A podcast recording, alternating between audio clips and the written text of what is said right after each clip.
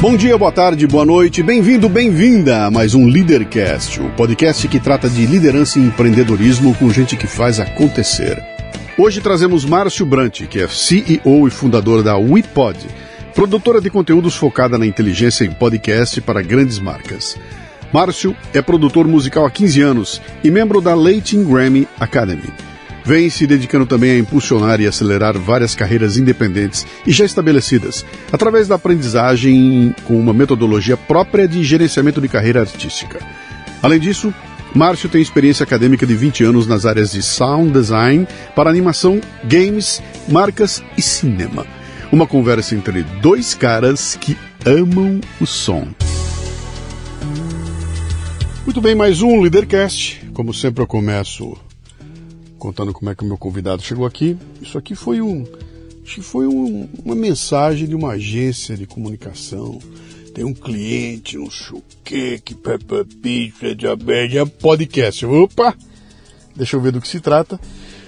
Entrei em contato. Como a figura não é daqui de São Paulo, a gente demorou um pouquinho para conseguir se, se arrumar aqui, mas no fim deu tudo certo. Então vamos hoje ao nosso bate-papo aqui. Três perguntas para começar o programa, são aquelas que você não pode errar, o resto você chuta à vontade, essas três você tem que seguir na, na linha, tá? Seu nome, sua idade e o que, que você faz. Primeiro prazer, né? Estar tá aqui no, no, Super com o Super Luciano, aqui no Leadercast. Bom, Márcio Brant, 42 anos. E qual a terceira? O que, que você faz, cara? Cara, eu trabalho com áudio uhum. desde que eu me entendo por gente, assim, há muito tempo, né? E, e atualmente estou fazendo podcast, que é, uhum. que é o, a grande parte da minha vida aí. Mas trabalhando é, com áudio. Esse sotaque teu é carioca, né? Ou, Super não, ca gaúcho. Carioca lá de Minas. carioca de Minas. já entrou aqui com trem, já foi para lá e para cá. E esse sobrenome Brant, então, cara, meu Deus do céu, tem alguma coisa a ver com o Clube de Esquina? Pois é, né, o Fernando Brant é primo do meu pai. Ah, que legal. Né, então, eu falo que assim, é, lá em Belo Horizonte você balança a árvore, cai uns cinco Brant. É. Então, todo mundo tem alguma coisa a ver com, a, com, a, com o Clube da Esquina, tem a ver com música, né? A gente tá. A música está muito entranhada na história do mineiro, né? É impressionante e, aquilo, cara. E na minha família é assim, e é, é, é, é desse jeito. Eu sou. Eu sou daqueles caras que cresceu com o clube de esquina, né? Fez parte da minha juventude. Você sabe que eu tenho uma tese aqui que é o seguinte: o, o melhor filme da tua vida, a melhor viagem da tua vida, a melhor música da tua vida é aos 20 e poucos anos de idade, enquanto você tem de 20 a 30. Naquele momento acontece, né? Não porque seja a melhor de verdade, mas é porque o momento que você está vivendo da tua vida, que você é um buraco negro, você está assimilando o mundo numa velocidade brutal, e de repente entra uma música e aquilo, cara, muda, a tua vida fica em função daquela música, né? É, e uma delas, na minha época, foi a, o Ramalhete, né? Uhum. Tavito também era da turminha toda lá, né? Total. E aí eu fiz um, quando ele morreu, eu fiz um programa para ele. Eu fiz um Café Brasil especial chamado Rua Ramalhete. Ficou lindo o programa, puta homenagem para ele. E aí um pouquinho depois eu fui para Minas fazer uma palestra, tava lá palestrando, aí terminei de fazer o evento, tudo saí com o cara, falei, vem cá, bicho, a Rua Ramalhete é longe daqui. Cadê a Rua Ramalhete, né? ele, ó, é meio fora de mão, nós estamos indo, eu falei, bicho, você se incomoda ele passar lá? Não, eu passo lá. Aí passou, parou e eu subi três quadras andando uhum. na rua, até achar a plaquetinha que tem na rua lá, na Rua Ramalhete, tá? E a sensação de estar na Rua Ramalhete, onde o, o, o Tavito contou aquilo. Então, todas as histórias contadas né, nas músicas da, do Clube da Esquina tiveram a ver comigo. Então, essa é uma cultura mineira e tudo mais está entranhada aqui. Mesmo que eu sendo de Bauru, interior de São Paulo, mas Minas está no coração, né? Cara? cara, uma das grandes felicidades que eu tive recentes é, a gente teve agora recente o musical é, baseado no livro do Marcinho Borges, né? O, o Sonhos Não Envelhece. Sim. E eu tive a oportunidade de assistir lá em Belo Horizonte, natural, lotado, sessão lotada, aquela coisa toda e tal. Mas eu tive no Rio, eu estava no Rio e consegui assistir um alvoroço lotado e todo mundo cantando, louco, assim, realmente emocionados com essa história. Sim. E ali eu fiquei pensando, cara, essa história não é uma história de Minas Mineira, somente. Não, cara. É um movimento musical, Sim. o mais importante que a gente viveu, um dos mais importantes do, do, do Brasil e que toca muitas pessoas mesmo, né? E, e, eu que já tive a oportunidade também de viajar com, com, com Bituca vários lugares no, no mundo, assim, uhum. É, cara, das coisas mais bizarras, talvez, assim, né? Daquelas aquelas coisas bizarras que acontecem na vida. Você que nasceu em, em Vênus, Vênus. Bituca é o Milton Nascimento, É, tá? vulgo Ah. Milton Nascimento, É. né? É, Bituca foi fazer um show em Tel Aviv, Israel. Uhum. Tava lá. E, cara, era incrível você ver um monte de gente é, que não fala português, Uma outra cultura. uma outra cultura cantando e chorando e se emocionando com aquilo. Ah, É de arrepiar, brother. Pois é. É de arrepiar. Você fala assim, não, é sou do mundo, sou Minas Gerais, né? Exatamente. cara. Tem, al- algo tem ali, essa coisa sagrada da música, né, cara? A música é isso. Você está falando agora, eu, eu me lembrando da. O Brasil teve vários movimentos assim, né? Tem o movimento da Bossa Nova, tem o movimento da. o pessoal lá da, da Bahia, turma dos baianos que vem, né? Sim. Então te- te- teve, teve vários, eh, eh, várias ondas que vieram de vários lugares, né? E cada uma delas traz dentro dela embutida uma cultura que você não consegue. Cara, você consegue ouvir bossa nova sem imaginar o Rio de Janeiro, sem imaginar os anos 50, imaginar um, um Brasil diferente, né? Você não consegue ouvir as músicas dos, dos, dos baianos, aquela coisa da baianidade, sem ter uma malemolência. É que tem uma cultura embutida. A de Minas é assim. Só que Minas, cara. Minas é o, é o, é o, é o Brasil condensado aquilo.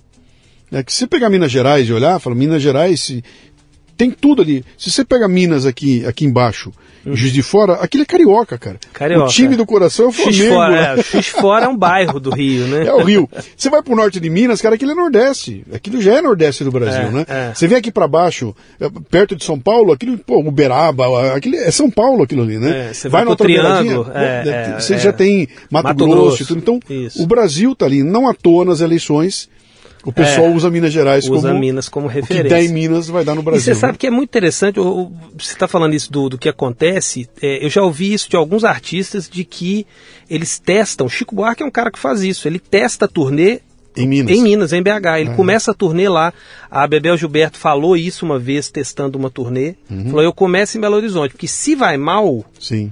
Vai dar mal, vai dar ruim. É, eu tinha ouvido que o pessoal começava. O Jô Soares falou uma vez que ele começava em Curitiba. Curitiba, eu Porque é o pior público do Brasil, ele falou. É o pior público do Brasil. É, é, por ser um público frio e muito crítico. Uhum. Então ele falou, cara, se, se der certo lá, vai dar certo em qualquer lugar do Pronto. Brasil. É, é. Exato. Então ele É, começava- BH, tem, BH tem isso, assim, de, de realmente. O público também é crítico. É. É, a gente não tem tanta produção assim, né? Quando vai, né? Óbvio que São Paulo tem muito mais coisa, Rio tem mais coisa e tal, mas na hora que vai o pessoal fica assim atento, crítico a coisas, a detalhes de produção, Uhum.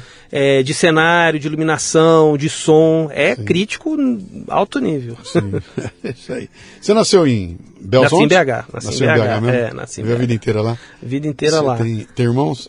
Cara, tem, tem uma irmã de, de, de, de pai e mãe, né? Uhum. E mais três agregados de padrasto e tal. Então, uma família vieram de, seis, é, É. de cinco pessoas aí que vieram chegando e Legal. viram um familhão. BH tem, Minas tem disso também, né? Aquela família mineira, tradicional. É, o moço mineiro não Mi- tem é, igual. pouca cara. comida, né? Aquela comida que ninguém gosta, aí, né? É desse jeito. Você, seu pai e sua mãe faziam o quê? Ou fazem o quê? Cara, meu pai, ele é ad- administrador, né? Trabalhou em mineração durante 40 anos. Em, e minha- em Minas? Minas? é, em Minas, em- na mineração? Samarco, é. Tá, Trabalhou tá. na Samarco. E, e minha mãe, professora, depois psicóloga, e depois uniu a psicologia trabalhando com é, em prol da educação, né? Como ajudar crianças, adolescentes a, a, a se darem bem na, na escola. Então se guiou por aí. Meu padrasto depois veio complementando a minha a minha educação aí. Ele é médico, Sim. é oncologista e aí seguiu se eh, Seu na- pai separou da sua mãe, morreu, o que, que foi? não, separou. Separaram? Eu, eu, eu tenho pa- pai, mãe, padrasto, madrasta, olha que beleza. Eu Olha tenho, só, tenho a cara. família inteira. E minha madrasta é advogada. E que complementaram. Chegaram numa, numa idade, quando eu tinha 10 anos, né? Sim. Então, chegaram complementando. Então, Você tem duas casas para correr, então. duas casas para correr. Correr. É maravilhoso. Que legal. e, aí, e aí vem com o seu padrasto, vem dois irmãos, é isso? Vem três irmãs. Vem três, já vem com as Já irmãs. vem com, Já com as irmãs. é, ele, ele, eu falo que ele pegou a merendeira, né? Assim, É. ele casou com a minha mãe já com a, com a mala pronta, com dois filhos, Aham. e ainda trouxe três. Mais três. Que idade pra, você tinha? pra- Eu tinha dez. Você tinha dez, de repente ganhou três irmãs. Três irmãs, cara. Três irmãs. Eu sou o único homem da, da história. É. E as irmãs estão aí. Cara, advogada, que doideira, que, evolu que é, evolução deve ser isso. evolução. Como é. que é isso na cabeça de um moleque de 10 anos, bicho? Cara, você sabe que essa responsabilidade veio depois, né? Eu nunca, é, de, de olhar para as irmãs, de ver aquele tanto, as irmãs saindo, os namorados chegando, as namoradas chegando também. É, é, então, assim, é muito carinho, né? Porque eu, eu acho que eu abracei todas, assim, Uhum. cada qual a seu modo, entendo como irmã todas. Claro. E, e- porque é isso, né? Quando o casal separa, eu entendo isso, né? Hoje casado e pai também que sou, né? Quando o casal se sai num momento desse, meu filho coincidentemente está com 10 anos, mas eu tô sem separação agendada, Uhum. né? É, eu vejo que é um que é um momento que você olha assim, cara, a casa encheu, a casa tem mais gente, tem mais Uhum. coisa e tal, e o seu papel ali de, de irmão, né? Vai sendo formado, né? Sim. Que era uma passar Muito louco isso. para mais gente. Qual era o apelido que você tinha quando era criança? Pô, cara, legal essa pergunta. Eu já fui o presuntinho, cara. da, do, do Tiny Toons, cara. Eu já fui o presuntinho. É engraçado que eu nunca fui chamado de Márcio, né? Eu sempre É? fui chamado de Marcinho, pra sempre. É. É, né, pra, pra quem tá nos escutando aí, né? Eu sou um cara alto, de 1,90m, Sim. né? Então, eu sempre fui o Marcinho e continuo sendo o Marcinho, né? É. E, e eu lembro que o presuntinho, cara, era um eu era gordinho, não que eu fiquei sarado, né? E era baixinho, e gordinho, cara. E ficou Virou esse- presuntinho. Virei presuntinho, cara. Assim, e, e- e era muito doido essa coisa de apelido, né? E numa época que a gente não falava de bullying, né? Assim. Não, cara, é, era pelo contrário, o bullying era parte da educação pra vida, parte cara. da educação pra vida. Vai O- pintar o bullying, você vai se ferrar e se vira, E moleque. aí, se vira. É, e hoje isso virou um Meu negócio. Deus do céu. Foi chamado de presuntinho hoje, pô, Porra. você tá tendo isso, tá tendo aquilo. Sim. É, O que, que e- o presuntinho queria ser quando crescesse? Cara, começou aos 15 anos, quando eu, é, eu, eu lembro disso porque foi a primeira vez que eu fui pra terapia, né? Porque eu queria ser astronauta. Acho que toda criança, né? To- Todo adolescente quer ser astronauta.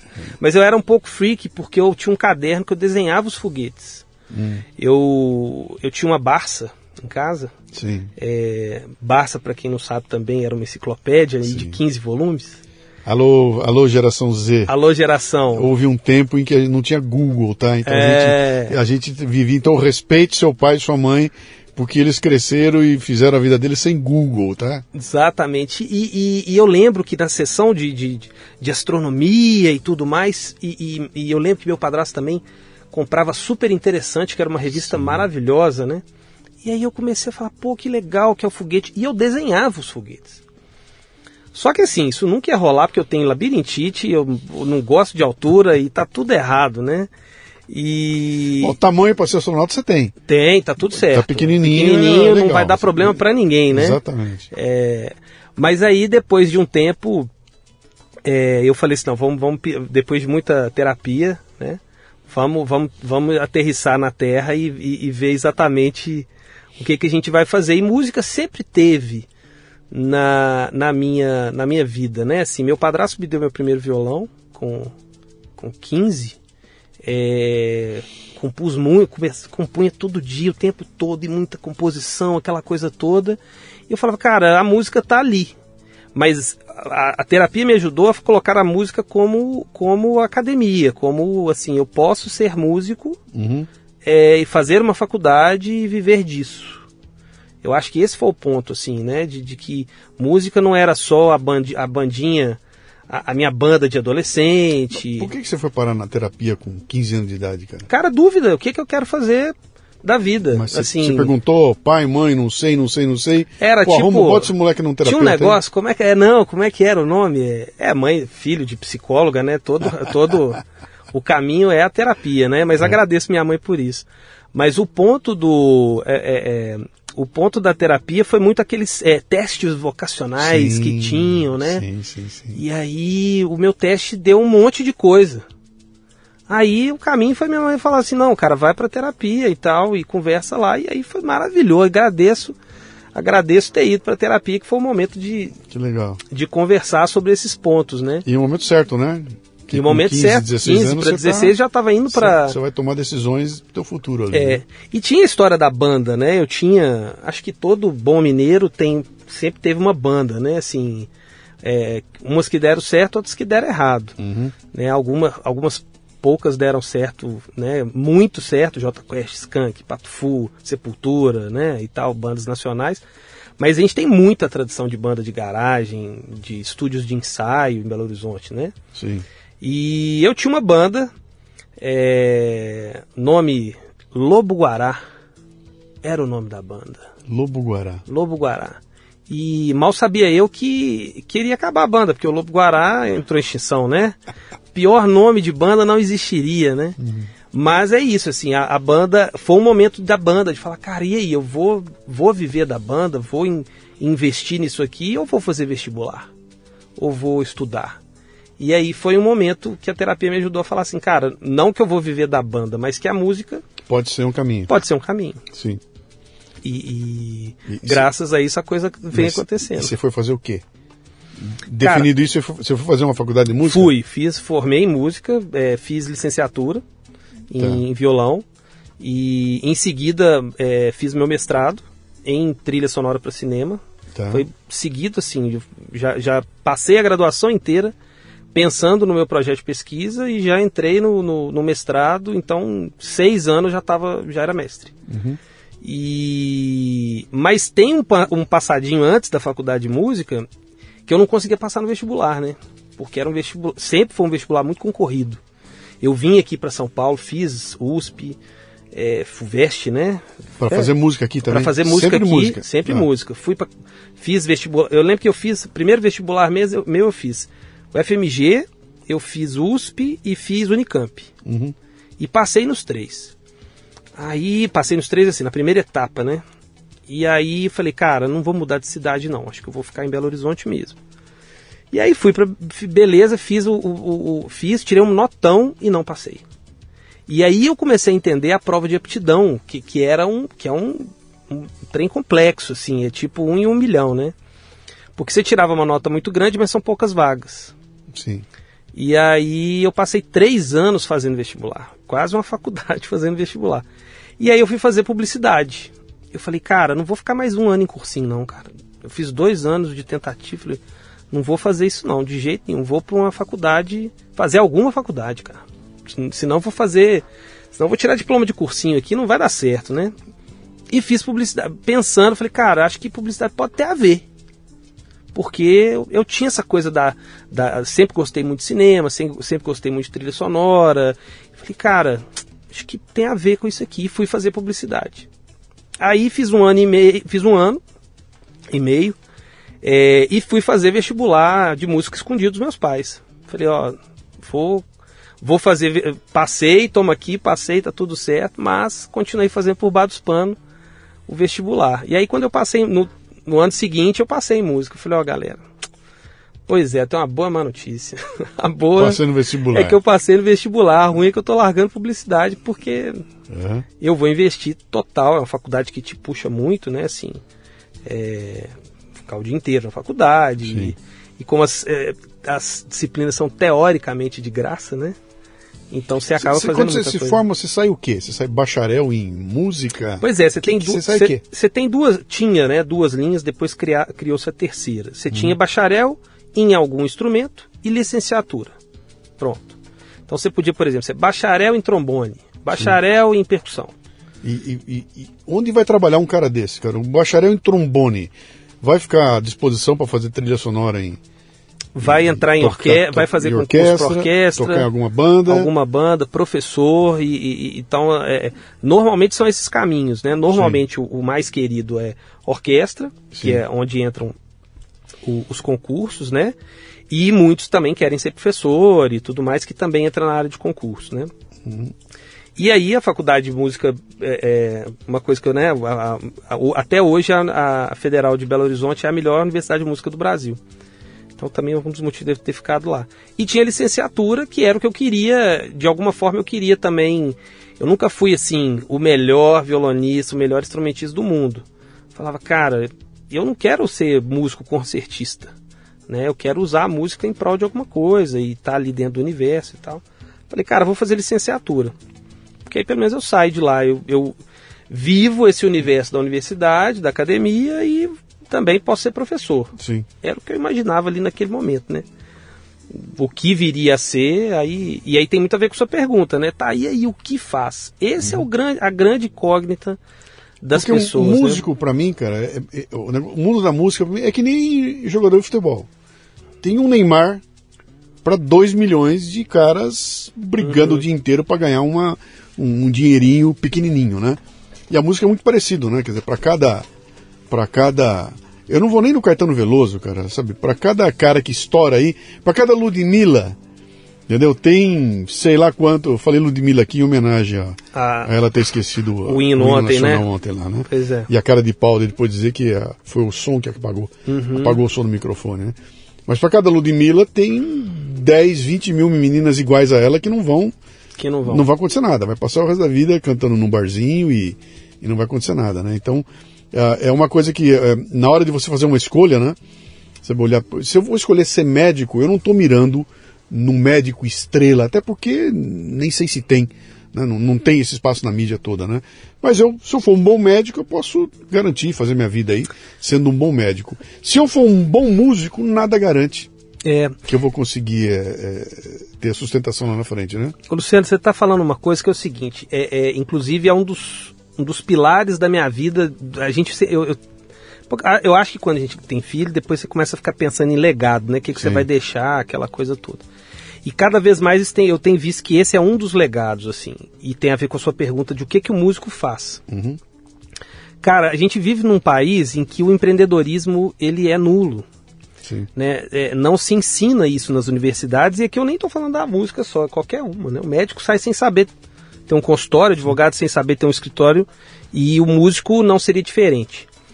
É, e hoje eu, uma das coisas que eu trabalho muito é isso, assim, a música ela fica, ela sempre ficou no lugar do lazer, num lugar muito, ah, é a arte, é a arte, o cara fala, cara, peraí, mas eu, como é que eu vou pagar meus boletos com isso aqui? E eu tenho honra de falar, cara, meus boletos são pagos com a música desde sempre, cara. Legal. Como que eu configurei a música para ajudar a me pagar os boletos, que é meu que é, que é a minha questão. Lembra dos disquinhos coloridos? Pronto. Um dos mais importantes lá era a cigarra e a formiga. Que era exatamente essa discussão, né? Era essa discussão. Cigarra, é, o que, que ela faz? Ela canta, quando chega o inverno não tem comida, ela morre de frio. É isso. Né? E era, era, tinha uma pegada lá dessa. Ah, o artista nós não precisamos dele, é, acabou o dinheiro, corta a verba do artista, tira a grana deles e o mundo não precisa de artista, né? Pois é, cara, e, e isso, isso para mim eu acho que é um dos grandes problemas, assim. Tem um, um, caso que aconteceu comigo que eu fiquei muito impactado. Eu fui para um congresso de música e negócios em Nashville. É, eu tinha, deixa eu ver, tem, isso tem 2017, então tem seis anos. Eu tinha 36 anos. Uhum. Eu cheguei lá, meu querido, tinha um monte, uma garotada de 17 a 20 anos sabendo tudo de negócio e música, cara. Tudo. Não era um congresso de tocar. Era um congresso, Era um congresso de, de negócio, de business, direito autoral, sim. de como entender, entender a que, é, né, a gente é, tava, tava discutindo coisas assim que nem estava chegando aqui ainda, sim. de como, como, como que ia ser o cálculo do streaming, como que o negócio ia rolar, como é que você ia pagar, com a diferenciação de, de cadeia produtiva, como que você gerava, como é que era uma, uma economia criativa, menino de 18 anos, cara, lá nos Estados Unidos. Então, esse é um salto de qualidade que nosso país ele precisa ter uhum. é, com relação à música.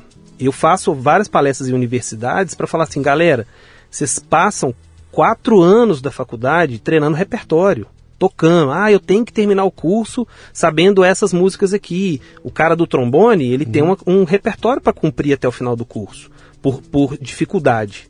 Maravilha. Mas o quanto de tempo que ele passa pensando como é que ele vai pagar os boletos dele? Ele não pensa, cara. Uhum. Nem os professores estão pensando. Que então... é o, que, e esse é o lado, eu não quero dizer sujo, porque sujo é muito feio, ele não é sujo, mas é o lado é, não artístico da coisa. Né? Então eu, eu, tenho a coisa da arte, você está falando é muito próximo da, do meu trabalho, da minha uhum. vida, sempre foi assim, como cartunista, né? Depois eu passei um período como executivo de uma indústria onde aposentei toda a área. Depois, quando eu voltei para o mundo que eu estou hoje, É exatamente isso, cara. Tem um lado do artista, que é sentar ali, produzir um podcast, escrever um podcast, gravar o podcast, que isso é sensacional, né? Uhum. É muito legal. Mas isso é um pedacinho só do tempo, cara. A outra maior parte do tempo, que eu pratico muito menos do que eu precisaria praticar, é exatamente lidar com essas coisas mundanas, né? Cara, como é que eu vou vender isso? E Como tem é que lidar, como é, cara. Como é, que eu vou, como é que eu vou mostrar pro cara o valor que, que eu tô fazendo tem? Uhum. Porque tem um valor que é inestimável, cara. Você não consegue botar preço. Como é que eu boto preço num episódio de podcast que eu botei um cara chorando? Ah, ontem escreveu um cara pra mim eu- dizendo o seguinte, que ele, ele me segue porque ele adora meu, meu material todo e porque uma vez eu dei um conselho que mudou a vida financeira dele. Eu Que falei- legal, eu hein? falei, eu falei, o quê? E vida financeira? Eu não entendo picas de economia, cara. Não sei nada de vida financeira. Eu nunca daria um conselho da área financeira. Mas alguma coisa eu falei em algum programa, programa que, Que botou esse cara ali. e ele entrou num trilho tal. Ele falou, cara, isso mudou minha vida financeira, né? Como é que você põe preço num episódio que causa esse tipo de impacto na vida do Não cara? tem. né? Então, não- uma coisa é a seguinte, é- cara, tem uma música que faz parte da minha vida, mora no meu coração. Toda vez que eu escuto essa música, meu olho enche de lágrima, porque ele me remete a um momento, me volta atrás, eu vou lembrar de coisa, me dá uma emoção que, cara, eu, tem, tem vezes que o meu cérebro pede, pelo amor de Deus, cara, toca, eu sou, eu preciso procurar, e eu tenho que tocar aquela música, que é a mesma coisa que eu preciso comer um sorvete de chocolate, cara, pelo amor de a música é igual, eu preciso ouvir aquela música, e aquele momento que eu escuto aquilo me dá um prazer, me dá uma sensação. Bota preço nisso. Cara, e, qual, e eu vou além, sabe, Luciano? Qual que é o problema Uhum. você botar preço nisso? Não, não tem nenhum. não- Nenhum, não, aliás, não- cara. Não, deveria ter nenhum. É, não deveria ter. Não deveria ter nenhum. Hum, nada como comer uma pipoca quentinha, não é? E esse cheirinho então, hein? Mas imagine que você tem de pedir pipoca, mas não consegue dizer uma só palavra. É difícil, né? Pois é. No Brasil existem 2 milhões de autistas que passam por esse desafio diariamente. Não só para pedir pipoca, mas para coisas básicas como dizer que quer ir ao banheiro, que está com sede, que está com frio. Bem, agora existe uma solução que está ajudando muita gente: o aplicativo Matraquinha, que ajuda essas crianças e adolescentes a expressarem seus desejos, emoções e necessidades. O Matraquinha tem mudado muitas vidas. E se você quiser fazer parte dessa corrente de transformação e amor ao próximo, torne-se um apoiador em matraquinha.com.br. Olha, acredite, existem pessoas honestas trabalhando para ajudar o próximo e que precisam do nosso apoio. matraquinha.com.br Depois de 18 anos como, podcaster, né, aconteceu um negócio inusitado. Há uns meses atrás entra um- uma mensagem para mim. Pô, Luciano, sou seu ouvinte, tá? Adoro ouvir você, eu sou você há 10 anos, pá, pá, pá, pá. É o seguinte, cara, eu vou casar e eu queria saber se você podia celebrar o meu casamento. Que legal, cara. Eu e minha noiva, a gente ouve você, a gente adora, então é muito louca essa ideia. Eu sei que o não eu já tenho. Eu tô te perguntando se eu toparia celebrar o meu casamento. É uma. Foi um pedido tão inusitado, tão maluco, que eu topei. Imaginei, imaginei. Falei, claro que eu vou, É. né? E aí ele, ó, a gente procurou celebrantes para contratar, os caras cobram tanto, é assim, eu tô disposto a pagar tanto. Daí eu falei, não, cara, eu, eu vou na boa. E o cara então ele me contratou, eu fui contratado para celebrar um casamento, coisa que eu nunca tinha feito na minha vida. Fui lá, celebrei o casamento, foi fantástico, pô, foi muito legal, foi engraçado, foi completamente inusitado, foi legal para eles, legal para mim. Mandaram para mim uma mensagem maravilhosa, emocionados e tudo mais, né? E depois eh, eu botei no grupo nosso lá, pô, cara, fiz, ah, e aí a turma vem lembrar, é, ganhou. Aí depois eu fiquei fa- falando, cara, pera um pouquinho. O fato de eu dizer que eu, eu, eu fui pago para fazer aquilo, imediatamente empanou o brilho da coisa. Se eu tivesse dito eu topei e fui de coração e fiz, seria lindo. Quando eu falo eu topei, fui e fiz de coração, mas eu recebi para isso, ah, então não é tão lindo. Né? E eu estava pensando isso ontem, falando, cara, por que, que não é tão lindo? Né? Qual é o problema de você ser remunerado para fazer um trabalho? Né? Por que, que um pedreiro não receberia para subir um muro? Qual é a diferença do pedreiro subindo um muro, usando as habilidades dele para construir algo, de eu usando minhas habilidades para construir alguma coisa, atender uma necessidade que alguém tem. Não tem diferença nenhuma, cara. Por que, que eu remunero um, por que, que não remunero o outro? E essa discussão toda veio e veio com uma puta força quando eu comecei a lidar com monetização de podcast. Vou monetizar podcast, começou uma puta gritaria, né? Cara, imagina uhum. que eu vou pagar por um treco que é gratuito, né? É. E aí começou uma tremenda de uma briga que foi botar preço. Coisa que eu acompanhei com amigos meus que são músicos a vida inteirinha, cara. O cara, bicho, como é difícil botar preço naquilo que eu faço. Ah, cara, pega o violão aí, toca no boteco lá, eu te dou 50 reais e um, e um prato de comida e tá feito, né? Eu falo, não, bicho, espera um pouquinho, não, não é assim, né? Isso que eu vou entregar para você é um produto. Esse produto é, deu um puta trabalho para conseguir fazer, precisa de uma habilidade e se ele for bem feito, ele merece ser bem remunerado. Qualquer tipo de trabalho deveria ser. Mas tem uma cultura aqui que não é. E música é assim, né? Tem uma música frase é. que é que é tem uma frase de um, de, um, de um do conhecido, né? Não vou nem falar amigo, não. A gente fala conhecido, né? Sim. Que é não me pede de graça o que eu ganho para viver. Exatamente. É, mas isso ah, durante. Peraí, é, essa frase, ah. essa frase, se eu não me engano, cara, não é a Clarice Lispector, é uma atriz. Cara, como é que era o nome dela? Meu Deus do céu, uma atriz da, da antiga aí, que já morreu há muito é. tempo. A frase dela era: Não me peça para te dar de graça a única coisa que eu tenho para vender. Pronto. É isso aí. Era exatamente isso. É isso aí. E que foi, foi sendo repaginado ao longo dos isso anos. E, e, isso, mas aí eu, eu descobri uma coisa, depois de muito tempo xingando, né? Porque você tem aquele momento adolescente, né? Sim. Isso é um absurdo, aí você, não, aí você não leva o violão, porque todo mundo te pede para levar o violão no churrasco, né? Sim. Não, leva o violão no churrasco. Pô, peraí. Você quer, uma, uma, você quer um show? Aí você tem que pagar no seu churrasco. E aí eu comecei a ver que é o seguinte, isso... É, e tem até historicamente o César Menotti Fabiano, né, lá em BH, eles eram a dupla que mais tocava em churrasco. Uhum. Todo mundo queria fazer um churrasco em Belo Horizonte com eles, com os gordinhos, né? César então, sentou aí nessa cadeira aí. Pronto, aí ó, super César, meu amigo, meu padrinho de casamento, inclusive. Foi uma delícia o programa com ele. É, e aí você pensa assim, é, eles transformaram aquilo em negócio e Sim. virou, é uma das maiores duplas do Brasil, assim. É, então não tem problema fazer isso, e é isso que eu ia te contar. É, a culpa é nossa. Uhum. A culpa não é do outro. A culpa é nossa, como é que a gente se posiciona. É, e é muito interessante porque, voltando aí no que você me perguntou sobre a minha escolha profissional, é, quando eu, eu, eu, culpava demais meu pai, né? Falava, não, meu pai é um absurdo, porque meu pai não, é, não aceita eu ser músico. Né? Não tem isso aí. Tô, até hoje todo mundo fala, não, mas meu pai não quer que eu seja artista e tarará. Eu faço o caminho inverso, eu falo assim, como é que você convence seu pai de que vale a pena ser artista?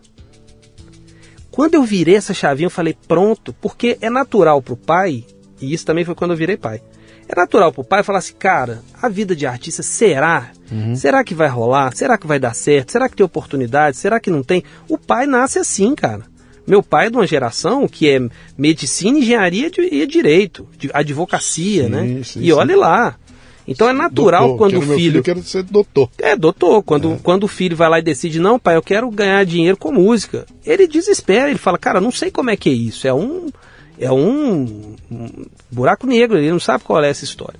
Então, parte da gente, por que, que nos Estados Unidos hoje é, a, os adolescentes escolhem ser músico, compram guitarra, compram instrumento, nananana, e isso não faz tanto alarde para o pai e para a mãe porque lá a coisa é empreender, é o empreendedorismo está tá, tá aqui. E aqui eu não estou fazendo apologia se os Estados Unidos tem que ser certo ou errado, não. Mas é a forma nossa de, de, de, de, de como que a gente lida com, com a música. É, é, eu já vivi muito, assim, dono, eu, eu, né, tive um estúdio durante 15 anos, estúdio de produção musical. Eu tinha alguns amigos, e aí nem sei se era tão amigo assim, que via aquele estúdio montado, bonito, e falava assim, ó, oh, oh, Marcinho virou empresário. Com desdém, tipo assim, pô, Sim. então quer dizer que música não pode dar dinheiro. Eu não posso ter grana. Uhum. E não é porque eu sou. Tem jatinho e, e ou, músico famoso, nada não, disso. Não. Mas você entendeu? Você não pode ganhar. Então esse é um, é um caminho que é, é eu falo muito assim, para os músicos que estão ouvindo, inclusive a gente, é, bata no peito que música dá dinheiro. Sim, uhum. eu tenho que construir uma carreira para ir. Posso pagar, não preciso. Música não tem que ser hobby. E, e é uma é. coisa interessante, né, cara? Porque depois que o cara atinge um determinado patamar e ele se torna um sucesso, é normal que ele seja o cara que ganha grana. É normal eu imaginar que esses caras de sucesso têm jatinho, né? passa a ser normal. Mas até ele chegar ali, cara, ele tá naquele apanhando, ele é um cara igual a mim, esse cara nunca vai ganhar porra nenhuma, não, não vou pagar o que eles estão pedindo, não vou. E depois que o cara vira um sucesso, aí ele, aí ele detona, né? E quem disse que a grana tem que ser essa do jatinho?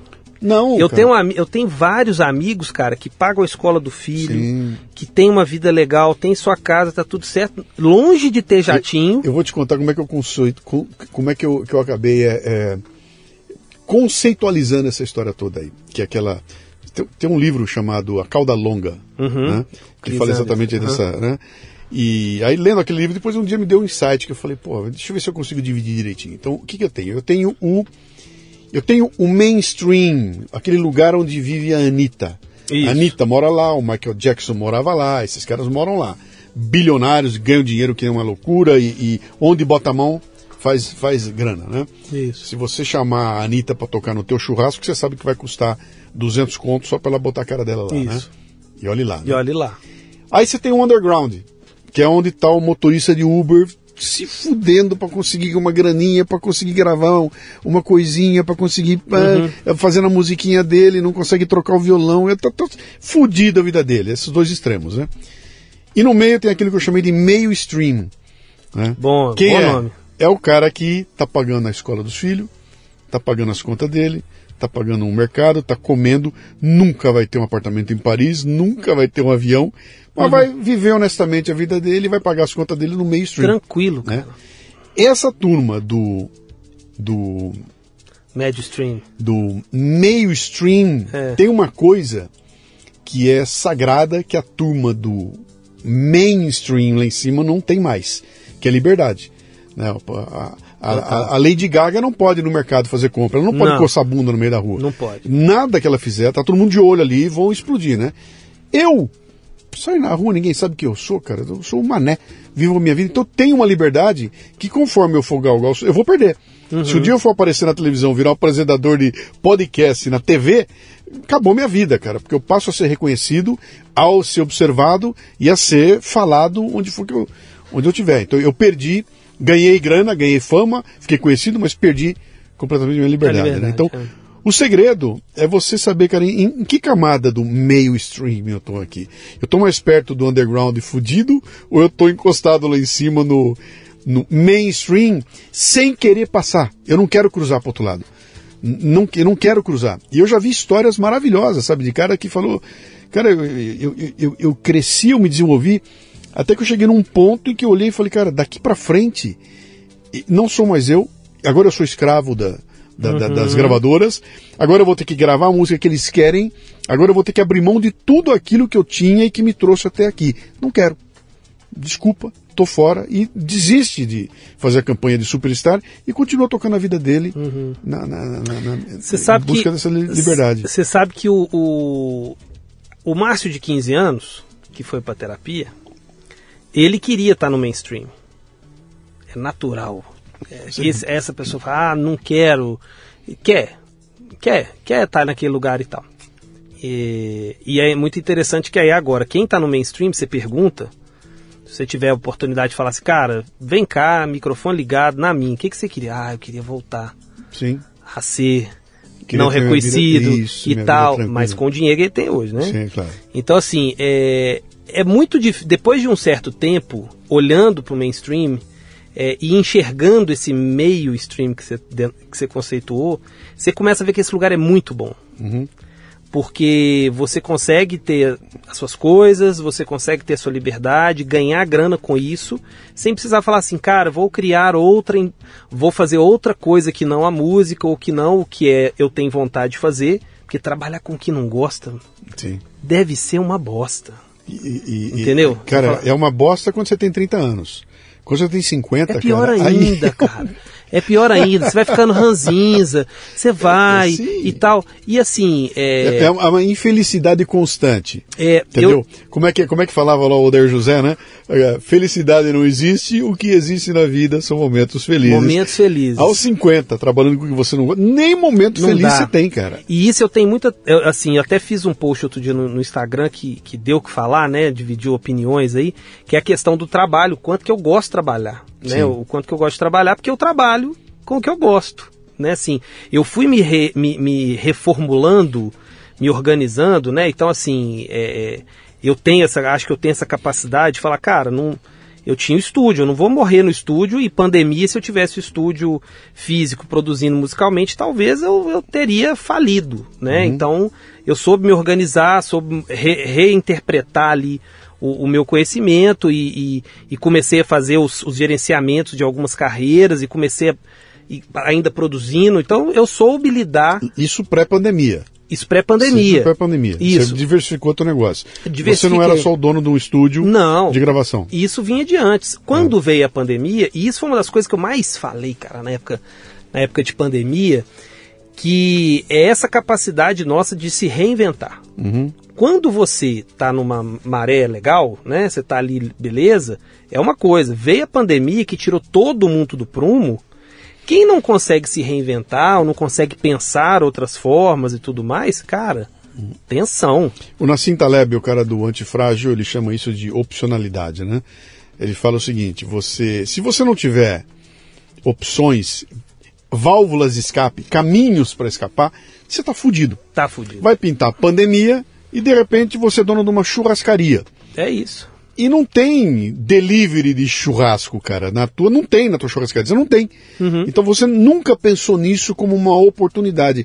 Quando pintou a pandemia de, de forma terrível, cara, uma porrada de restaurante quebrou porque não tinha o que fazer aquilo aí. As pizzarias arrebentaram, porque a pizzaria é muito. O delivery é uma beleza de Sempre- pizzaria, é, né? exato. Ou seja, muita gente entendeu que tinha que ter organizado o seu delivery há muito mais tempo.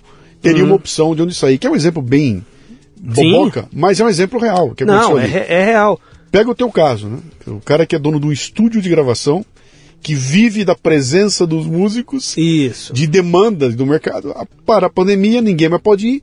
Como é que você faz, cara? Ah, agora tem tecnologia, dá pro cara gravar na casa dele.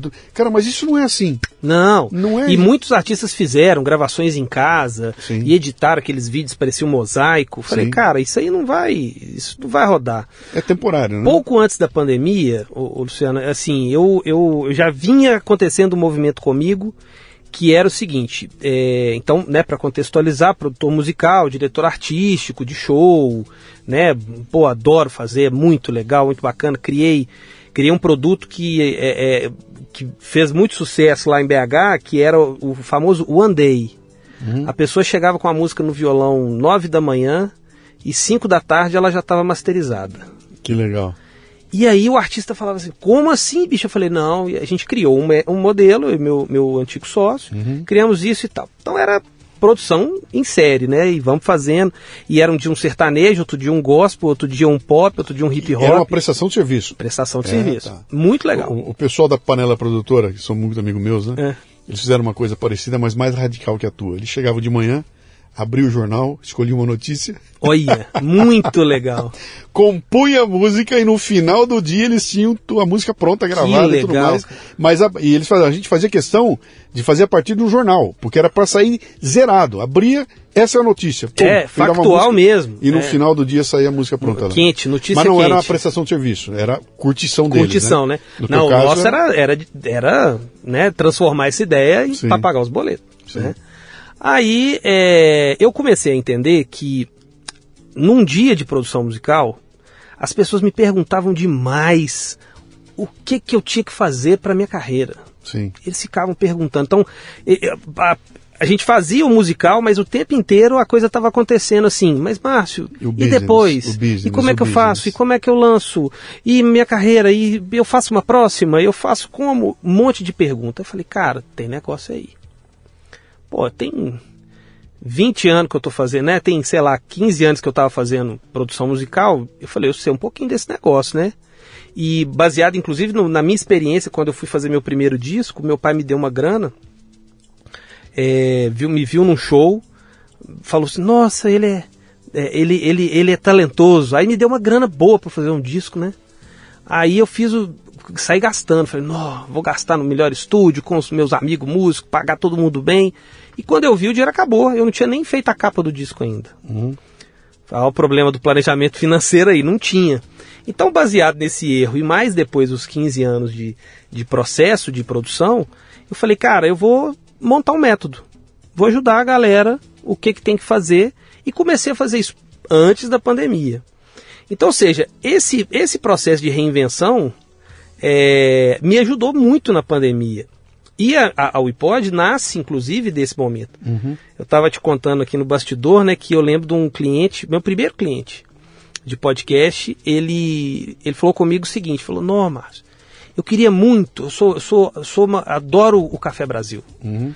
É o meu podcast que eu mais amo. Será que eu consigo fazer isso aqui para minha empresa?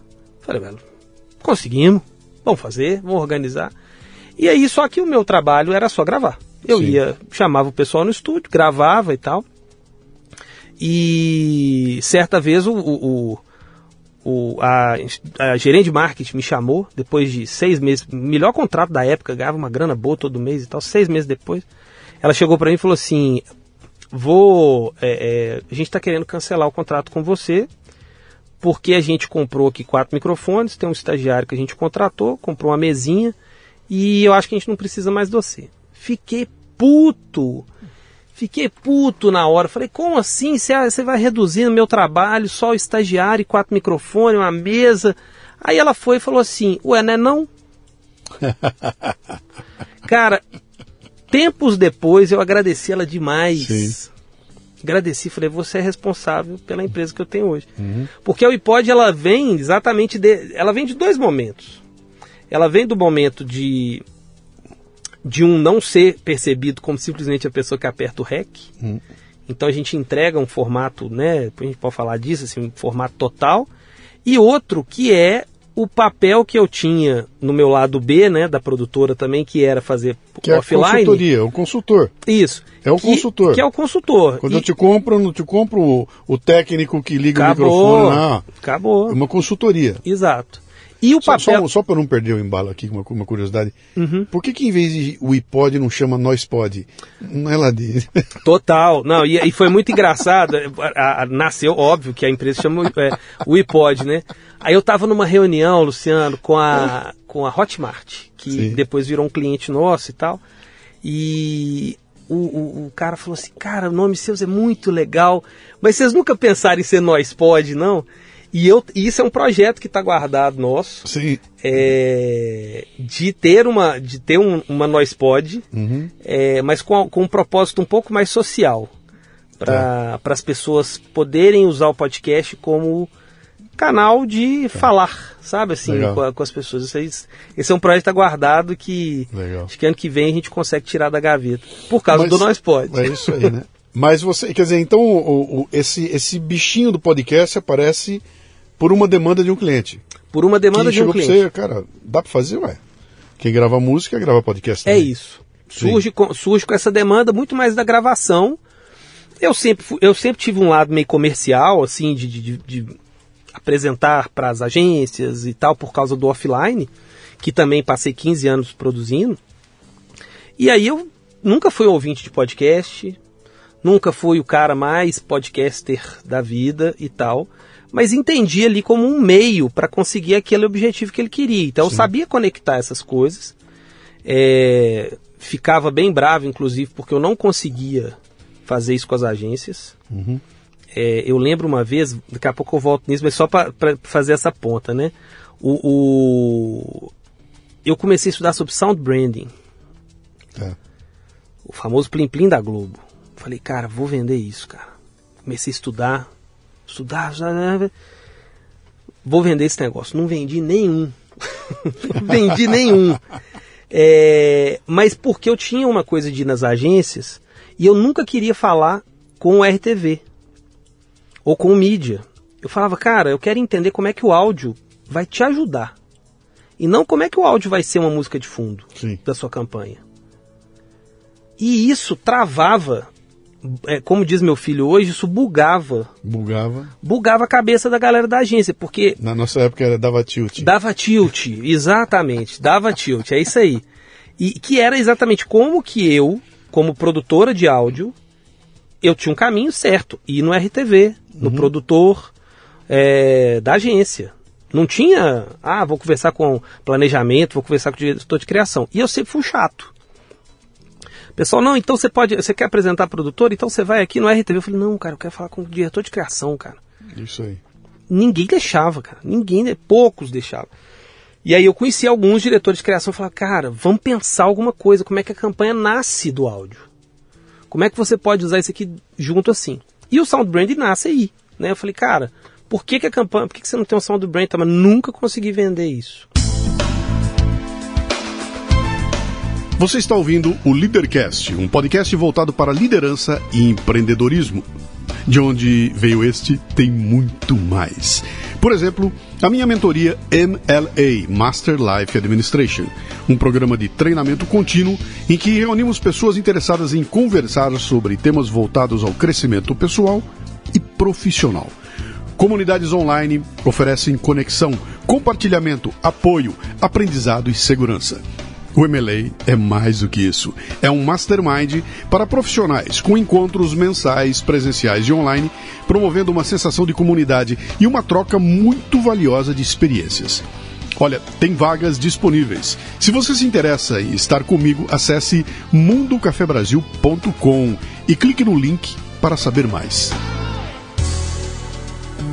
Você está falando uma coisa interessante, cara. Eu, eu uns quatro anos atrás, cinco anos atrás, eu desenhei um, um, esqueleto de um curso de podcast para ser dado como uma cadeira de pós-graduação nas universidades. Então, está tendo uma pós-graduação em marketing, uma cadeira que seria uh, uh, podcast, né?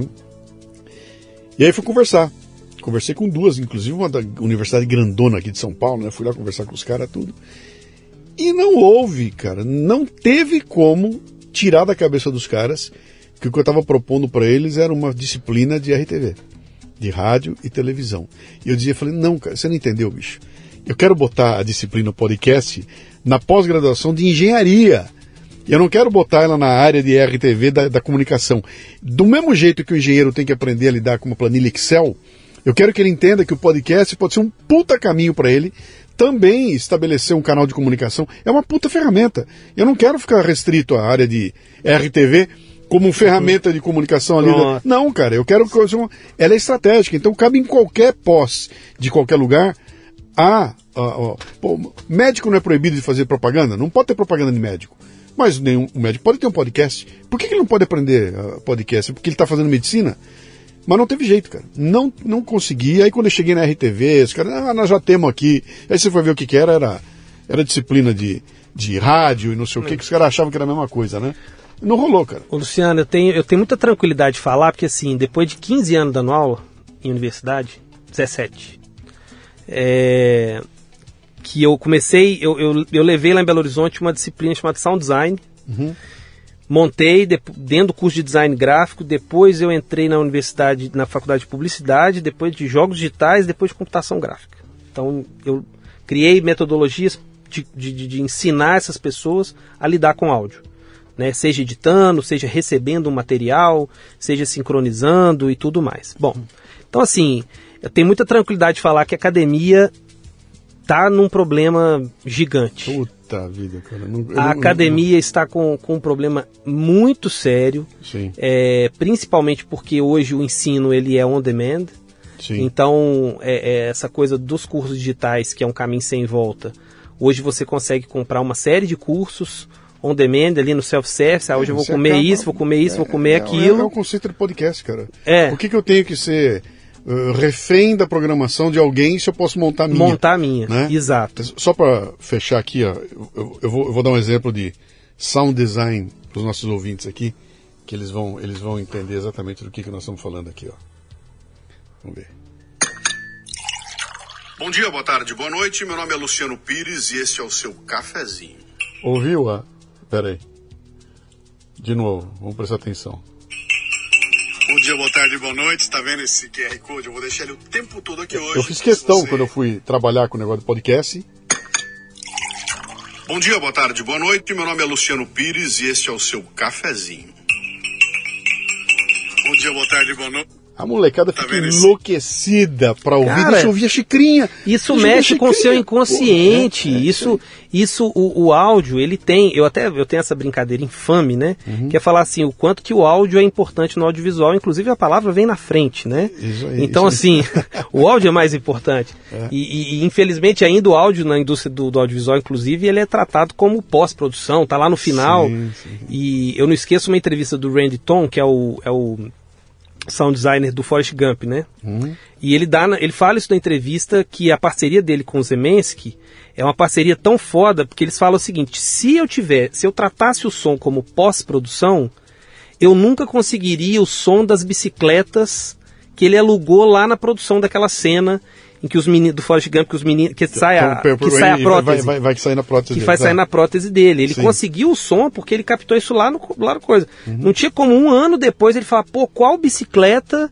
uhum. que eu que eu peguei para eu fazer eh, para eu fazer overdub daquilo ali e tal. Uhum. É, então é muito importante esse som e existe uma potencialidade do sound design que que é o que eu sempre ensinei, né? E, e, e, e tento mostrar isso para as pessoas. Dentro do design, isso foi maravilhoso, porque a gente conseguia levar para termos como intermídia, que hoje é, uhum. é um termo que é, é, é, é bem óbvio né, para as pessoas. Mas eu sinto que a universidade, ela, quando você fala desse exemplo de levar o podcast para fora do curso de, de, comunicação, que é não ser óbvio, Sim. porque ter no curso de graduação é óbvio, é claro. né? Sim. Mas você levar para outros cursos é maravilhoso, que você oferece o meio Sim.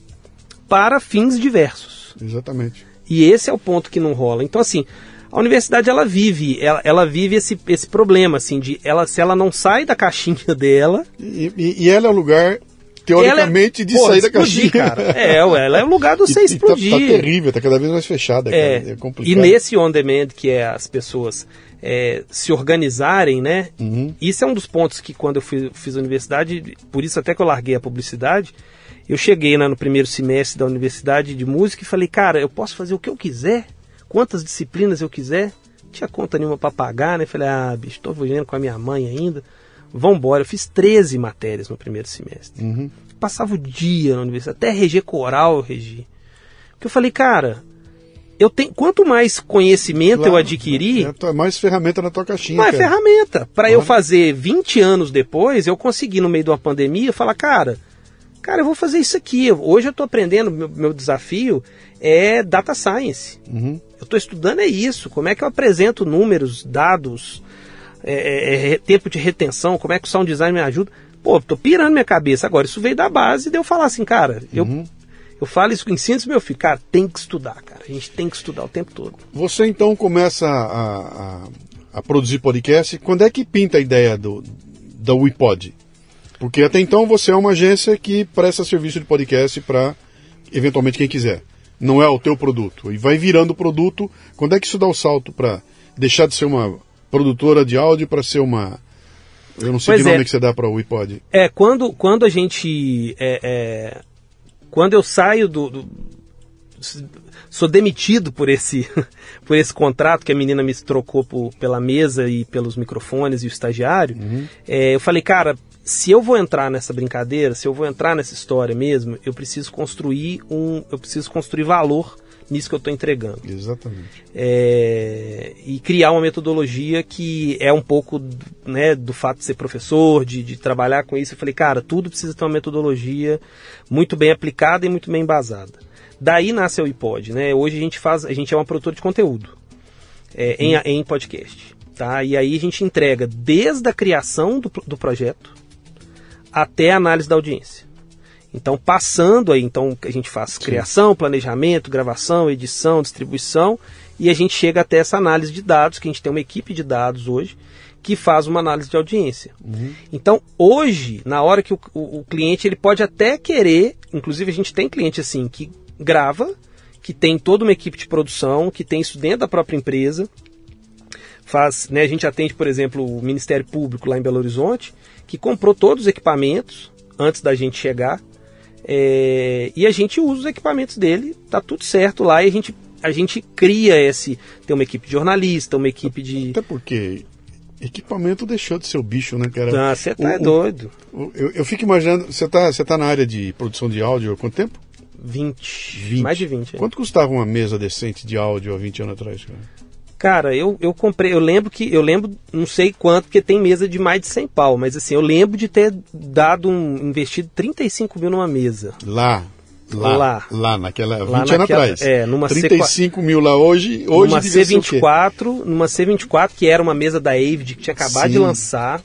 Eu me lembro, eu tenho uns amigos do Estúdio Bandeirantes, a gente conversando com a turma lá, os caras falavam em mesa de 100 pau, cara. É, de é. 100 mil. E assim, hoje em dia, quer dizer, o, o- o preço de entrada, o Uhum. custo caiu barbaramente. Hoje em dia, de novo, qualquer um com quatro microfones, um, um, um- laptopzinho ali. Isso não é valor. Acabou, Isso acabou. não Não, é valor. tem mais valor o, É. o equipamento, né? É. E, e o que o pessoal não entende é isso. Quer dizer, eu consigo dar valor quando eu enxergo a coisa. Então, pô, eu, tô- estou vendo os microfones, estou vendo a mesa, estou vendo um monte de botão. Puta, isso aqui é complicado, né, cara? Que coisa. né? É. Agora, a- a- o conhecimento para gerenciar isso tudo aí É. é, difícil você botar valor nisso, cara. É, o que eu me realizo, o que eu me realizo, acho que todo, todo dia, é, hoje na iPod, e entregando o que a gente entrega, tá muito no lugar da estratégia, que é o que eu nunca consegui fazer com o offline.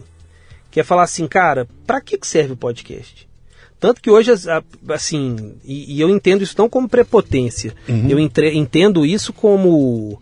é, é, como, assim, cara, tua especialidade, realista, cara. É, como realista. é. O cara chega pra mim, ah, Márcio, eu quero fazer três episódios. Eu falo, cara, não faz. Sim, Faz não. sim.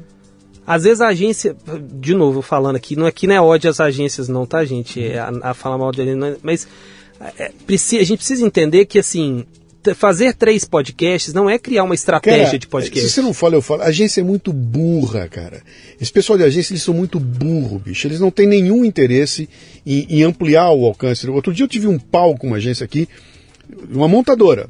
O cara entrou em contato comigo, ah, vou fazer, não sei o que, mamá. Eu queria fazer duas participações no podcast. Uhum. Eu falei, cara, não faça isso, bicho. Pra quê? Gasta Dois dinheiro é você- vai jogar dinheiro fora. Não, você não entendeu ainda, cara. O negócio do podcast é construir o raporte com o ouvinte. Você tem que estar comigo aqui durante quatro, cinco, seis, oito episódios para que em um determinado momento esteja presente na cabeça do ouvinte que você vai entrar, porque aquele é teu momento, é, é o momento da tua entrada. É ali que você vai, vai fazer a marca. A tua marca, se eu tirar você, vai ficar um buraco. O ouvinte vai falar, ué, cadê o. Cadê. Eu cansei de fazer isso com clientes, né? Eu falava, cara, então eu prefiro, eu faço até um preço melhor para você, para você fechar comigo seis meses do que dois episódios. Cara, não teve jeito. O cara gastou uma nota, jogou fora, porque ele fez duas participações. Eu falei, também não vou rasgar dinheiro. Então vem, fez as duas. E aí me manda o material da, da agência. Veio o texto. E eu, cara, uma coisa que eu não vou abrir mão é o seguinte: o texto é meu. Não, bo- bicho, me manda o teu texto, eu vou pegar o teu texto, vou transformar no meu texto, mando para você, você aprova e tá tudo feito, tá bom? Não, não pode, cara. Você não vai escrever um texto para ser lido. Eu sei como eu tenho que ler, eu sei o tamanho que tem, eu, eu vou brincar na hora, eu vou botar caco. Não dá para fazer, não não é um locutor locutando, cara. Eu sou um Não, podcaster, é, eu vou é brincar. isso. Não, mas pá, tá legal, mandei, fiz, mandei pro cara. Aí cheguei pro cara, falei, o texto de vocês não tem um CTA, um call to action no final.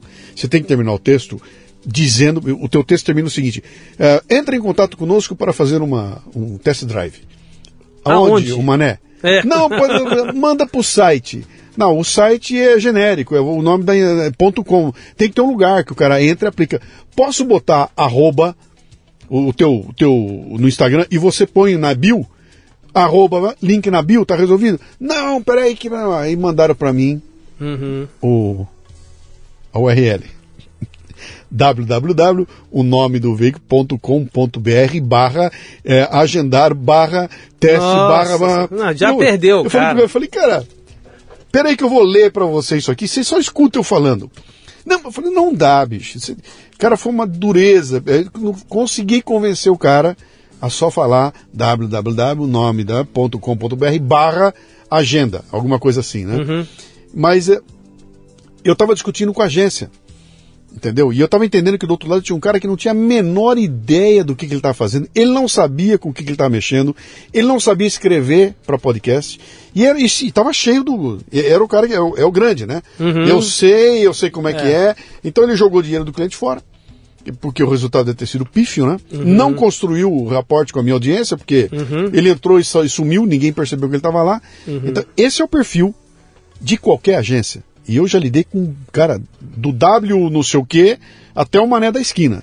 É a mesma coisa, cara. É. Não tem diferença. E você sabe que uma coisa que a gente vem é, é, defendendo, né, e, e lançamos agora no, no mês passado um manifesto, inclusive, que é o Yes We Pod, inclusive focando nisso, assim. Hoje 95% dos nossos clientes são empresas diretas. Direta, sim. A gente vai na empresa, a gente mostra que existe uma necessidade de criação de uma cultura do podcast Sim. de que não é um resultado é, é, é, a curto prazo, de que você não é um influenciador que vai ter milhões de plays no primeiro momento, Que- que- quem, e é, nem na sua vida toda. quem é que vai acessar o teu podcast da É tua isso. empresa para ouvir você falar do teu produto, E, aí, cara? e inclusive isso, assim, Sim. é como você fala. Sim, Porque se você usar como canal de venda específica, compre batom, sim. Você não Já vai era. vender, não é assim, entendeu?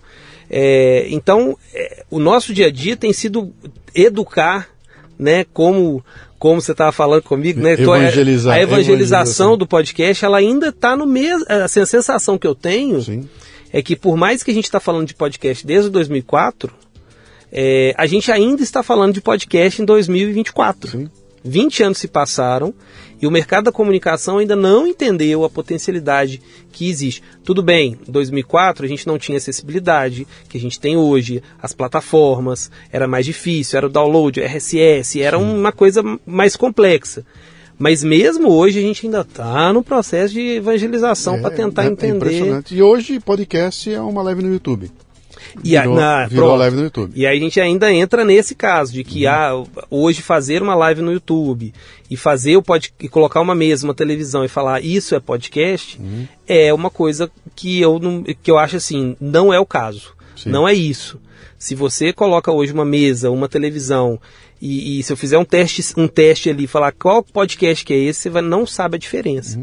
Então Até porque os estúdios de montão, de montão, né? A troca luz aqui, né? eu tô Cabe- gravando para todo mundo. Luciano, É, é. outro dia chegou um orçamento pra gente, cara, falando da seguinte coisa. A gente conta o santo, não conta. No, como é que é? Conta o milagre, mas não conta o santo, né? É, falando assim, cara, o orçamento tinha que. Tava lá a descrição do orçamento que eu tinha que colocar. Aí tinha embaixo assim: o estúdio precisa ter uma cortina preta. Eu, oi? Pra que isso? Qual que é o motivo de ter uma qual, qual que é o motivo? Se é sonografia? É uma, né, uma direção cênica? Não? Ah, não, porque todo estúdio podcast tem cortina preta. Ou seja, chegou num absurdo, cara, de que É. é, é, é, a cenografia de um podcast hoje está baseado no que o mainstream, voltamos a falar de mainstream, Uhum. dita. Falei, cara, peraí, velho, você, você tem uma liberdade é, é, cênica, se É- você é quiser fazer identidade, vídeo. É a identidade, É a sua do, teu, identidade, do, do, faça do o que vídeo você tá lá. quiser. É. Faça o que você quiser, põe, do, põe um sofá, põe dois, duas cadeiras, não põe, Pinta põe todo mundo em pé, roxo, pinta a parede roxo, coloca a marca da sua empresa, sei lá, cara. Uhum. Cria uma história com isso, entendeu?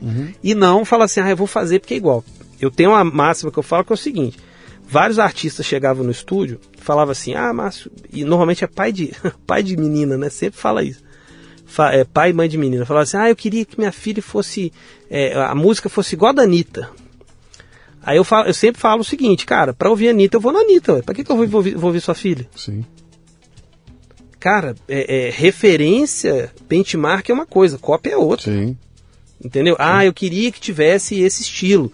Pô, legal. Agora vamos criar a sua identidade? Entendi que você gosta desse estilo aí, legal. Você imagina como é que era lá em 2004 para 2005?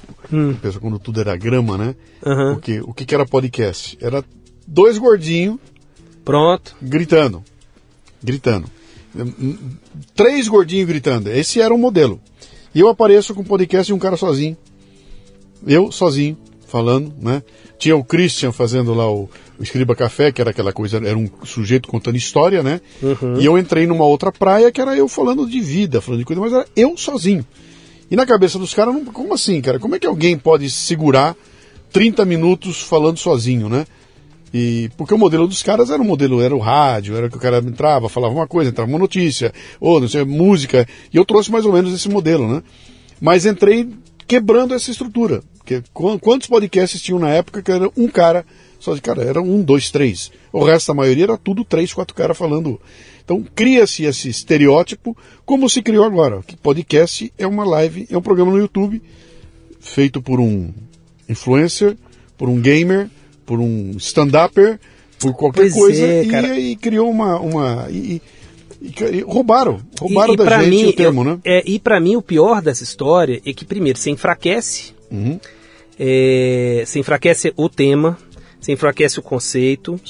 É, tem uma coisa horrível que eu falo que, inclusive, é o maior desafio, né? É quando você faz um podcast de uma marca que já fez errado. Sim. Outro dia eu tava, a gente teve uma um, teve com uma grande marca e a marca falou assim: "Ah, mas a gente fez o podcast e deu errado". Ó que bosta. Deu errado, cara, mas peraí, que que deu, como é que foi? Aí eu fui analisar, falei, cara, mas deu errado porque você fez tudo errado. Uhum. Não é, o problema não é do podcast, não. O problema é o jeito de ser feito. Então, assim, é, é, eu acho que a gente tem que tomar muito cuidado com, essa, com, com isso, e eu né, acho que você tá aí, né, Luciano, para há um tempo capinando esse mato e a gente está chegando agora também, há pouco tempo, mas dessa evangelização uhum. que continua, assim, não, de, vai de, parar nunca. Não vai parar nunca, porque é, é, é, na hora que você fala assim, ah, não, mas podcast é assim. Uhum cara, você perde a possibilidade do narrativo, uhum. dos crimes reais, de você ter essa proximidade que a gente tem aqui do, do, do áudio. Onde, onde, eu bato, só para o pessoal entender aqui uma coisa que eu bato sempre. O que, que podcast é? Podcast é um sistema de distribuição. Ponto. O que está sendo distribuído não interessa. O sistema é que define se é podcast. Você pode ter um podcast com planilha PDF, cara, com planilha Excel. Eu conheço um podcast nos Estados Unidos que é de código Morse. Pip, pip, pip, Só isso ele faz, né? Então, o que vai ser transmitido não interessa. Então, se o que vai ser transmitido são dois caras conversando, quatro caras conversando, alguém cantando, alguém rezando, um sujeito falando baixinho para você dormir, não interessa. Uhum. Desde que o processo de distribuição seja o processo de podcast. Dizer, tem dois caras conversando aqui, tem um microfone captando a gente, o nosso som está indo, está indo para uma máquina que está codificando esse som. Até aí é igualzinho o programa de rádio. Uhum. Igualzinho o rádio, não muda nada. A diferença é que o rádio vai pegar esse código, joga numa torre e essa torre espalha aquele sinal pelo mundo afora. Broad, Broadcast. broadcasting, né? Qualquer pessoa que tiver um alcance desse sinal e tiver nas mãos um aparelhinho que seja capaz de decodificar esse sinal, e esse aparelhinho é um aparelho de rádio, é um televisor, né? Ele consegue capturar aquilo lá. Mas ele vai capturar o sinal que está no ar, na hora que o sinal está no ar. Se ele quiser capturar daqui a 10 minutos o sinal que passou 10 minutos, não tem mais. Uhum. Isso é o broadcasting, né?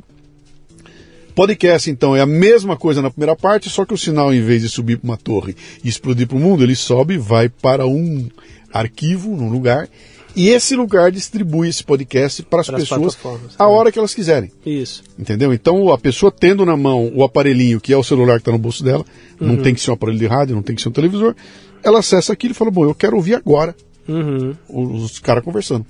Bate no botão, então essa liberdade é que faz a diferença. Então, o que chegou até ele? Não interessa. Uhum. Chegou algo.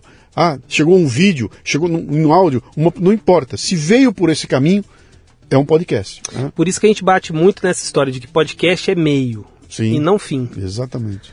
Né? Então você faz, se e aí está o erro talvez das campanhas de agência, né? Uhum. De enxergar o podcast como fim. Ele é uma linha no, no plano de mídia do Excel. É. Ali, né? Então ele tem que colocar. Portanto, não, não, você não pode dizer eu, eu faço podcast. Não, não, exato. Não, cara. Eu faço um programa em áudio que eu distribuo como em podcast. formato podcast. Exatamente. Por isso que a gente, a, a, a, a, a gente não é uma produtora de podcast, a gente é uma produtora de conteúdo. Sim. Né? E que algumas empresas fazem vídeo, então, tanto que a gente até não, não fala, muita gente fala assim, ah, mas então é videocast. Eu falo, não, cara, é podcast hum. em áudio e podcast em vídeo. Então, já vamos assumir isso aqui como podcast em vídeo. E vamos trazer dessa forma. Ah, eu vou pôr no YouTube. Não, então, então, isso, é, então é, outra isso, isso, é outra coisa. Isso é não outra... é podcast mais. Isso. Isso é uma outra coisa. É. Se você pegar o áudio desse programa, o vídeo desse programa e colocar no caminho do podcast, que é subir até o agregador, descer, Uhum. etc., aí ele vira, ele pode até virar podcast. É- Cara, a confusão é tão tremenda, é tão grande, que quando eu vi o Pânico no Rádio ganhar o prêmio de podcast do ano no Brasil, lá no IBES, Uhum. eu falei, bicho, ninguém tá entendendo porra nenhuma do que tá acontecendo, cara. É. Um programa de rádio ganhou o prêmio de podcast do ano no Brasil. É. Entendeu? Não- não- não- é, é um, é um, eu, eu volto a dizer, é uma, é uma cena que a gente precisa olhar com muito cuidado. Sim. É, e eu falei isso no, no Rio to See desse ano, né? Que eles estão lá, estavam falando, em vez de, de, de criar um outro nome para podcasts narrativos, que tem que ser pode novela, pode isso. Eu falei, cara, numa cena em que a gente está num processo de evangelização há tanto tempo, difícil de explicar para o mercado publicitário, para as marcas, O que que é? o que, que é você mudar o conceito e despirocar na história do, do, do que, que é, isso enfraquece. Porque aí você fala, aí a agência falando, mas não é videocast? Aí outro dia o Javier, que é diretor do, do, do Spotify, falou assim: ah, não, mas é vodcast. Eu falei, cara, não inventa outro nome. Podcast agora. Vodcast. Eu falei, não, não inventa outro nome. Quanto mais nomes a gente inventar, mais difícil a apreensão o mercado fica, Põe cara. podcast de uma vez e Podcast, já deu. pronto. então- É, é difícil. Isso é complicado. Você É. tem que, eu acho que é, é entender, acho não, tenho certeza. É educar, falar, cara, é essa que é a ferramenta. Sim. Entendeu? Ninguém chama outdoor, chamava outdoor de qualquer outra coisa. Mudou o produto, Uhum. Eu, eu virou. sou, eu sou outdoorista. Eu sou um outdoor. Out- Eu sou É, um produtor não. de outdoor. Não, cara, cara. e- porque isso enfraquece. Televisão é televisão. Sim. Tá lá, ganha dinheiro e faz eh, comercial, os comerciais são caros. Porque ela é televisão, ela não mudou de nome. Né? Então a forma é o streaming, é o Globoplay, que é diferente do sinal aberto, Mas tudo eu não- bem, eu- mas eu- é eu não- televisão. Eu não sei se é possível ter esse alcance, cara. Eu acho que esse é um problema que não, é insolúvel. A menos que apareça uma tecnologia nova aí, com nome novo aí, não vai mudar nunca. Porque o que nós estamos falando aqui, por que, que você fala eu sou radialista e não pode falar eu sou podcaster? Entendeu? Não, pode. Entendeu? né? O rádio é um sistema de. Então, a- a- o, o próprio mercado a- ele, ele toma conta, ele pega o Uhum. nome, ele dá o que ele quiser. O que me deixa revoltado é o pessoal carregar esse nome para outros lugares, né? Então, quando ele bota o, o- Ah. o- Cara, por mais que você pegue rádio, rádio é rádio, não tem diferença. Sempre será aquela coisa do broadcast, que ele é rádio. Uhum. né? Se eu vier para o. Aí criaram o web radio. Legal, funcionou porque ficou claro, né? O que, que é um rádio na web. Né? Uhum, uhum. É, mas quando você pega o podcast e diz que um- um- uma live no YouTube é um podcaster, aí mudou tudo. Bom, mas essa discussão tá virando. É, Mas vamos- e, vamos- e- e de qualquer forma, acho que, acho que para entrar no racional assim dessa discussão, eu acho que a gente precisa. As pessoas que estão fomentando esse, esse mercado nosso, né, do podcast, é, a gente precisa ter um, um protagonismo nessa história. É, a gente está conseguindo fazer um pouco isso com relação às agências, né? Assim, é, de primeiro estar com os clientes, estamos agora concorrendo, por exemplo, ao Prêmio Jatobá com um, um podcast da MRV, é, exatamente para mostrar assim, ó, é um canal importante, é um canal importante para as marcas, é uma mídia é, que não, não é, que, que, que futuramente é uma mídia proprietária, onde você tem controle dos seus dados, onde você tem controle da sua audiência, né? Você não precisa estar necessariamente só no Spotify, só no YouTube, só nas plataformas. Você pode ter um canal dentro da sua própria empresa que você fale isso e tal. Então, moral da história, eu acho que é, é- é- a gente precisa defender essa, defender essa, essa questão da importância do áudio. Voltei para fazer todo esse parte e falar, cara, Claro. o áudio é importante, é uma aquisição de ferramenta. Você que está ouvindo a gente, está ouvindo provavelmente correndo, está ouvindo dirigindo o carro, que você não vai ver o vídeo. Você Uhum. não vai dirigir vendo vídeo. Você não vai correr vendo vídeo. Então, Até porque não tem nada para ver aqui no vídeo, né? Não eu tem. tiver- somos eu- lindos, eu te- mas se, somos se eu lindos, fosse mas... agredir você, vou te dar uma porrada. aí, ó, deixa eu ver, né? Deixa eu complementar o que está acontecendo lá. Mas não é essa a proposta do Não podcast. é essa a proposta. Tanto que eu nunca me preocupei aqui, né? Falei, cara, eu vou fazer na minha salinha aqui, tá legal. Não estou preocupado se tem, ah, tá bonito. Não, porque nós estamos transmitindo a coisa. em- Quando eu fui criar agora o café com leite, foi exatamente isso, né? Qual é a, qual é o- a, a, a mola mestra do café com leite? É ser um programa infantil ou para crianças e suas famílias em áudio, ponto. ele não é em vídeo, ele é em áudio. Eu estou subindo ele agora pro YouTube com uma imagem fixa no fundo Acabou. e o áudio em cima para usar o YouTube para distribuir áudio. Uhum. É por isso, eu não estou indo para o YouTube. Porque, fala, bom, já tem gente lá. Não, ele é uma plataforma de distribuição. Ah, mas você tem que produzir. Não, não vou produzir vídeo, cara. Eu não vou. A minha galinha pintadinha nunca será azul com bolinha branca. Uhum. Ela será da cor que a criança quiser. Ela será com bolinha, ela, vai ser do, do jeito que a imaginação da criança quiser. Isso é a alma do, do programa, né? O, o, o Café com Leite tem uma personagem, que é a Babica, que é um avatar. E nós estamos com uma puta encrenca, porque há uma demanda para que nós mostremos a Babica. Por outro lado, se eu mostrar a Babica, cara, eu corto o barato de todas as crianças que já imaginaram a sua Babica. Entendeu? Então tem uma menininha que mandou, um, menino mandou um desenho pra gente, a Babica dele é negra. É negra. E a nossa Babica, ela é, ela, ela é o avatar da Bárbara, que é loira. Então, teórica, teria que ser uma menininha loirinha para ser o avatar da apresentadora, né? E uma criança ouviu aquilo e enxergou como negra. Como é que eu vou cortar o barato dela? É isso. Como é que nós vamos transformar essa? Ah, mas tem que fazer porque o personagem vende, porque você pode fazer merchandising e bababá. Eu falei, bom, então eu virei escravo De uma, de uma história, né? de, uma processo. narrati de uma narrativa. E, E, se- e se eu for pro YouTube com a Babica, Você tem que assumir. escravo É. do YouTube, entendeu? Você sabe que a gente tem um caso muito legal. A gente fez uma rádio dentro da Vale. Isso pré o iPod, né? Que era uma rádio chamava Na Escuta, que foi um dos grandes projetos exitosos com a agência, que a Sim. gente fez a quatro mãos e foi incrível. Eram 24 episódios por mês que as pessoas ouviam no canal de comunicação do, do rádio. Aquele radinho que você troca o canal do intercomunicador. Ah, entendi. E aí, por exemplo, a pessoa na- no administrativo ou lá no caminhão, no meio da mina, ela conseguia ter um canal de notícias ali. E aí fizemos esse canal, chamava Na Escuta, para, pô, sei lá, quantos mil funcionários, e deu certo pra caramba, um projeto super exitoso até dar os problemas que deram, e aí cortaram as verbas de comunicação. Mas por que, que eu tô contando essa história? A gente tinha uma locutora que fazia, a- ela, ela que lia todas as informações, que vinha de tudo, desde você sabia que você tem um, um desconto na farmácia de Itabira é, de tal, até a palavra do presidente. Beleza. Aí no, fui, certo dia eu fui até a Vale conversar sobre planejamento de ano, aquela coisa toda, o pessoal. Aí todo mundo falando assim, cara, a gente não quer que para a, a Renatinha de jeito nenhum. Aí eu assim, quem que é Renatinha? Cara, eles deram nome Para locutora? pra locutora. Era a hora da Renatinha. É, E o nome dela é Cissa. é. tipo, era uma locutora, inclusive, que não tinha nada a Era- ver. era uma voz, Era uma, voz. E sim. que eles tomaram aquela voz para eles, eles. sim. Isso é muito Esse é o poder que o áudio tem. Exatamente, Né? exatamente. É, e, e fechando essa história do poder do áudio, eu volto com aquela história do Chico Felite, um amigo meu que falou assim, que fez a Mulher da Casa Abandonada, que certa vez ele chegou pro cara e falou, o cara falou, pô, por que, que você não foi com uma câmera filmar lá na porta da casa? Ele falou, cara, porque aí seria um documentário. Sim.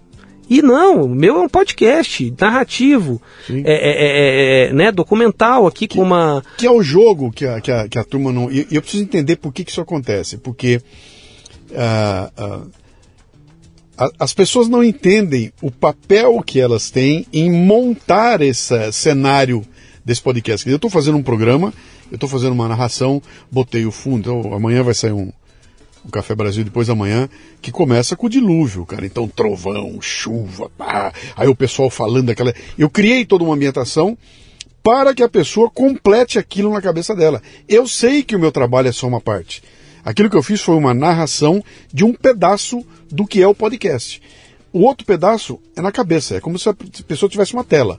Eu vou lá e vou tentar jogar as tintas e vou tentar pintar. Ela é que vai pegar aquilo tudo e vai terminar aquela tela, né? Então eu sei que cada um vai terminar de um jeito. Então, cada um tem sua histórica, cada um vai pensar de uma forma e cada um vai criar o seu cenário na sua cabeça. Logo, há uma, uma, uma coprodução do ouvinte junto ao podcast. Tanto que eu termino o Café Brasil, eu falei, esse programa é feito por quatro pessoas. Eu, Lala, a Cissa e você que está ouvindo. Porque é na cabeça dele que termina aquilo. Eu nunca sei como é que termina. É, eu não, eu, pô, eu- eu- eu- aquele cara que me escreveu falando que eu dei um conselho que mudou a vida financeira. Que é isso, cara? O outro que me escreve chorando, ou manda uma. chorando, ouviu uma coisa no programa que ele entrou em lágrimas E eu nunca imaginei que aquele texto que eu ia falar ia fazer lágrimas em alguém, mas pegou o cara no momento certo, ele precisava ouvir aquilo, uhum. aquele texto bateu nele de um jeito que não bateria no vizinho dele, né? Essa complexidade está dentro da pessoa. Isso tem um valor que no momento que eu pego e transformo num vídeo, eu jogo tudo fora, cara. Você sabe que isso tem nome, né? Chama teoria das mentes. Teoria das mentes. É, das mentes, que é exatamente o poder que o áudio tem de Sim. fazer você construir. Tá muito parecido com a história do livro, né? Exatamente. É de, de, de, você construir. Quando você está lendo um livro que as pessoas pararam de ler, né? Muito livro é, de história, que você constrói no seu imaginário. Todo. E isso, é, a teoria das mentes fala do poder que o áudio tem frente ao vídeo. Uhum. De dali você conseguir falar, mas é isso, é aquilo. E aí, quando né, o Surround está aí para ajudar a gente, os pans da vida Sim. que nos ajudam a fazer isso e que pararam, né? Você vê que é uma escala, né? Quer dizer, eu, eu, lendo um livro, eu consigo imaginar um cenário e, pois, se eu mergulhar naquele cenário, eu viajo naquele cenário. Isso. Aí entra um puto e põe o barulhinho. Isso. Aí, além da minha mente e da minha visão lendo aquele livro, entrou pelo meu ouvido. Porque eu lendo um livro eu não tenho audição. Sendo, a audição de um livro é o barulho de virar a folha. Isso. De repente entra alguém e eu falei que o gato miou e entrou um miado do gato. Miau! Cara, eu fui automaticamente jogado dentro daquele ambiente, né? Total. O, cara descreve uma sala e eu começo a ouvir a sala. Isso. Ele, aí uma pessoa entra andando, tic, tic, tic, tic, é. que é uma sonoplastia. Sonoplastia, de, de é. E Aqui... você sabe que eu comprei um livro uma vez, inclusive roubaram esse livro de mim, sabe? Que era um livro do Star Wars. Sim. Que era um livro grandão, contando as histórias e tal, e, e tinha uns botões do lado. Que você ouvia. Aí você apertava o botão o e botão ouvia. e ouvia o som, cara, do R2D2, da, do, da espada de sabre, do. Sim. Do. Como é que era o malvadão lá, gente? O, é o Darth, Darth Vader. Vader.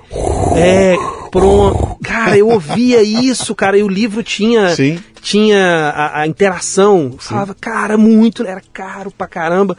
E eu comprei esse livro, falei, pô, muito legal. Uhum. E é isso, o áudio ele possibilita coisas que faz isso que você acabou de falar, que é uhum. julgar você para dentro. Essa... E, e, e, aí você se transforma em dono dele. É Entendeu? seu? O episódio é teu, não é, é mais meu. O, o que, que o Luciano fez? O Luciano produziu um episódio e jogou no ar. Você Pronto. pegou o episódio que eu fiz, incorporou para você, entrou dentro de você, Pronto. você compôs aquela. e virou teu, cara. É. Então aquilo que eu falo, a babica não é minha. A gente. Cada um. Cada um tem a faz sua. a sua. Como é que eu vou chegar lá é. e falar, me dá de volta isso aqui? E você entende como é que, a, como é que as agências estão perdendo a possibilidade sim, criativa. Sim. Como é que é o sound branding? Isso. Como é que você falou? O sound branding. Sound branding, é. Então, de usar isso tudo, cara, que é, uma, é, é, é aquilo que eu te falei, cara. Os caras não entendem essa minúcia toda e tem não. que ser do ramo para entender e para usar. E é. as pessoas quando depois não vão entender o que está acontecendo, mas o que é isso? Cara? Por que, eu fiquei. Por que, eu tô maravilhada com esse barulhinho da xicrinha? Uhum. Ele foi feito para isso, ele foi feito para te para te conquistar. Né? Eu, eu, criei algumas, alguns truques no Café Brasil, né? Eu falo uma, um absurdo qualquer e eu derrubo o disjuntor da pessoa. Vai, entra um barulho. Pô, meu. Ela, opa, caiu isso? o disjuntor. É. Aquilo vira uma marca. Aquilo é, chega um momento que eu não vou precisar falar mais nada. Só o barulho sozinho. É ele já definiu que caiu um disjuntor ali, né? Cara, o Plim Plim, ele era, historicamente, Sim. ele era para fazer, né, numa sociedade machista, né, que, uhum. que ainda mais, né, é, que a, a, mulher ia lavar louça, ia para a cozinha, voltava entre, um, entre a mudança do filme, uhum. o Plim Plim era o, sound, era o som para falar assim, voltou para o filme. Sim. Então, olha que genial, né? Você cria Sim. um sinal sonoro que vai fazer você entender uma mensagem. Sim. Só que, bicho, se perde total. Por isso que eu não vendi. Uhum. Porque não tem esse pensamento. Então, se a gente não continuar o processo de evangelização, a gente vai. Eu vou morrer, vai, vai continuar, vai vir outra geração e nós vamos continuar discutindo dando, na mesma dando murro em ponto de história. faca aqui, discutindo a coisa, né? Muito legal, cara. Um papo de, de gente de áudio é sempre uma delícia, né? Como é que a gente faz aí, então, para encontrar vocês? Como é que eu conheço a iPod? Como é que eu faço para para encontrar vocês? Tem um site, tem um Instagram, tem rede social, como é que é? Importante o CTA, né? Você falou ah, aí do CTA, não é um CTA grande. De o ipod.com.br, a gente está... É, então, o i de nós em inglês, O i de né? nós we, pode. O i pode. Isso, a gente está no, no, Instagram também, que é a nossa rede principal, né? Junto com o nosso site. Arroba com... o iPod. Arroba o iPod. Esse Isso. nome é muito bom, cara. É muito bom. É, que bom. É. É, coisas, né, que vem da. Foi super natural, porque tem nome que você fala assim, não, tem que pensar, pensar. Uhum. Não, é um nome que veio e, uhum. e deu certo e, e tá, tá super legal, assim. Uhum. E, e, eu falo que a gente é um, é um caminho também, sabe? A gente, hoje a gente não tem o nosso podcast, a gente tem o podcast dos nossos clientes, né? Sim. É, Estamos construindo uma história muito legal com as marcas. É, você só faz trabalho para empresa, né? Você não faz podcast para indivíduo. Cara, a gente começou fazendo para todo mundo, né? Uhum. Você faz podcast? Faz, para todo mundo e tal. Mas a gente viu no meio do caminho de que as, é, as empresas. É, a gente tinha, a gente estava estruturando uma entrega muito mais valorosa para as empresas. E, obviamente, como eu falei aqui, né, a conta tem que fechar. Sim. A gente não conseguia fazer isso em escala para os influenciadores, né, em termos de valor. E, e eu sou um cara que assim eu, eu valorizo que abram mais empresas de podcast é, para lidar com essa ferramenta. Tem muita gente querendo fazer podcast. Uhum. Muita gente me procura, muito influenciador, muito médico, é, psicólogo, muita gente quer produzir conteúdo hoje em dia. O marketing de conteúdo ele veio e vai ficar e vai ficar por muito tempo. E, e tem que surgir outras empresas que, que, que, que façam, né? Sim. Que dê vazão a isso e tal. A gente criou agora recentemente o iPod Academy também, que é para tentar potencializar, ajudar as pessoas a, a, a, desmistificar e mais do que desmistificar, desglamorizar, né? Assim, Isso. a gente hoje, que a gente não tinha antigamente, né? A gente tem um celular, uma, um estúdio móvel, né? Que a gente pode, que as pessoas podem começar. Eu falo que o primeiro ah, mas eu vou fazer meu podcast sempre pelo celular? Não, óbvio que não. Começa é, e vai sofisticando. Começa, é, cara. Pega o gostinho, vê é como é que é legal você fazer seu conteúdo uma vez por semana. É, eu falei isso numa palestra outro dia, eu falei, eu vou continuar falando isso para sempre. A gente manda áudio o tempo todo pelo WhatsApp, cara. Uhum. Então a gente já, já exercita gravar o áudio, já né? Amanhã, é. Então, só que essa brincadeira vai ficando, tem que ficar profissional para não virar um hobby. Sim. Né? Ah, não, o podcast é meu canal. Cara, então invista, contrate uma produtora local, né? É, é, faça o seu investimento ali para isso virar uma ferramenta de venda para o seu negócio, para uhum. você, para o seu produto, para a sua clínica, para tudo isso, entendeu? Que funciona Funciona. Nós estamos aqui, inclusive, no podcast falando que funciona. Metalinguagem pura. Eu imagino, imagino se, se, nós ia falar mal de podcast, né? Que é isso, cara? Você tá é doido? nunca, nunca. Cara, bem-vindo, viu? Você continua essa luta aí, porque é, é ano que vem eu completo 18 anos de que bom. Café Brasil. Vou fazer, hoje eu fiz as contas aqui, acho que em 11 de novembro de 2025 vai sair o episódio 1000 Coisa boa. Cara, mil episódios, cara, isso é uma quantidade de conteúdo inacreditável, né? Mas é um legado, né, cara? É isso aí, tá ficando, tá se construindo uma coisa interessante aí. A uhum. briga continua igual. Ah, hoje eu apanho como apanhava 18 anos atrás. O mercado continua não entendendo direito o que é. Mas é aquilo que você falou, enquanto não não se estabelecer melhor a tecnologia, a gente não definir direitinho. E pode ser que amanhã apareça um maluco qualquer aí, inventa um treco novo, é. que transforme isso tudo aqui em pó, né? É. Uma coisa não vai acabar. Alguém vai estar tá falando num instrumento que vai capturar a voz dele e que vai codificar essa voz e vai mandar para algum lugar de algum jeito. Isso não vai mudar nunca, que é o espírito do rádio, né? Uhum. E, sabe, a trilha sonora, o barulhinho, a, a, o, o, o tesão do áudio isso não vai mudar nunca, cara. A forma de levar ele adiante é que muda. É, com a tecnologia, né? A gente tem o nosso, nosso slogan lá da Wipod, é contamos boas histórias. Boa. Porque é, é, não tem nada mais antigo do que, do que sentar em volta de uma fogueira. Sim. A gente está aqui sentado né, num, num, local juntos, contando histórias, contando histórias uma do outro. Uhum. É, agradeço demais, né? Você acha que o Café Brasil é, é, emblemático na minha carreira, porque foi, como eu disse aqui, foi a, a, a, experiência inicial nossa com o podcast, quando um cliente falou que é fã do, do, do Café Brasil. Então, fico muito feliz, honrado de estar aqui é, então. falando com você. É, com, você. É isso aí. é isso aí, tem que terminar bem mineiro, né? Mas te Cara, agradeço demais, Luciano. Grande abraço. Bicho. Valeu. Um abraço.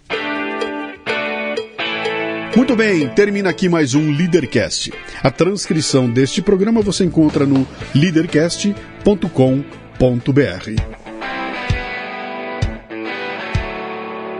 Você ouviu o Leadercast com Luciano Pires. Mais uma isca intelectual do Café Brasil. Acompanhe os programas pelo portal cafebrasil.com.br.